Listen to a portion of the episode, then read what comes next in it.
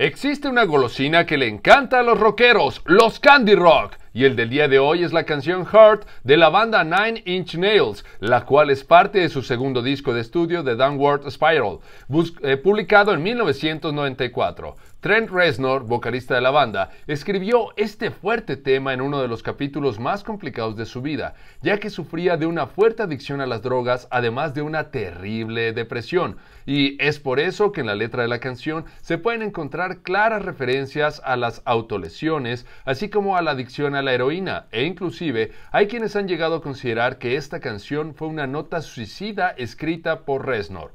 Al respecto, Trent dice que esta canción fue un pequeño poema que, escribió en el cuarto de la casa que rentaba en Los Ángeles, la cual, como dato extraño, es el mismo lugar en donde a Sharon Tate le quitaron la vida como parte de los asesinatos de Charles Manson. De este tema se han realizado muchas versiones, dentro de las que destaca la que hizo Johnny Cash, y aunque Reznor en un principio no estaba muy seguro de dar su aprobación para la realización de este cover, resulta que cuando le presentaron el videoclip que había hecho El hombre de negro para esta canción, a Trent se le puso la piel de gallina y se le salieron las lágrimas, dejándolo completamente conmovido y en silencio. Para Cash, este tema significó su último gran éxito antes de morir. Te invito a que escuches Heart de Nine Inch Nails, un candy rock de Lucio Morales.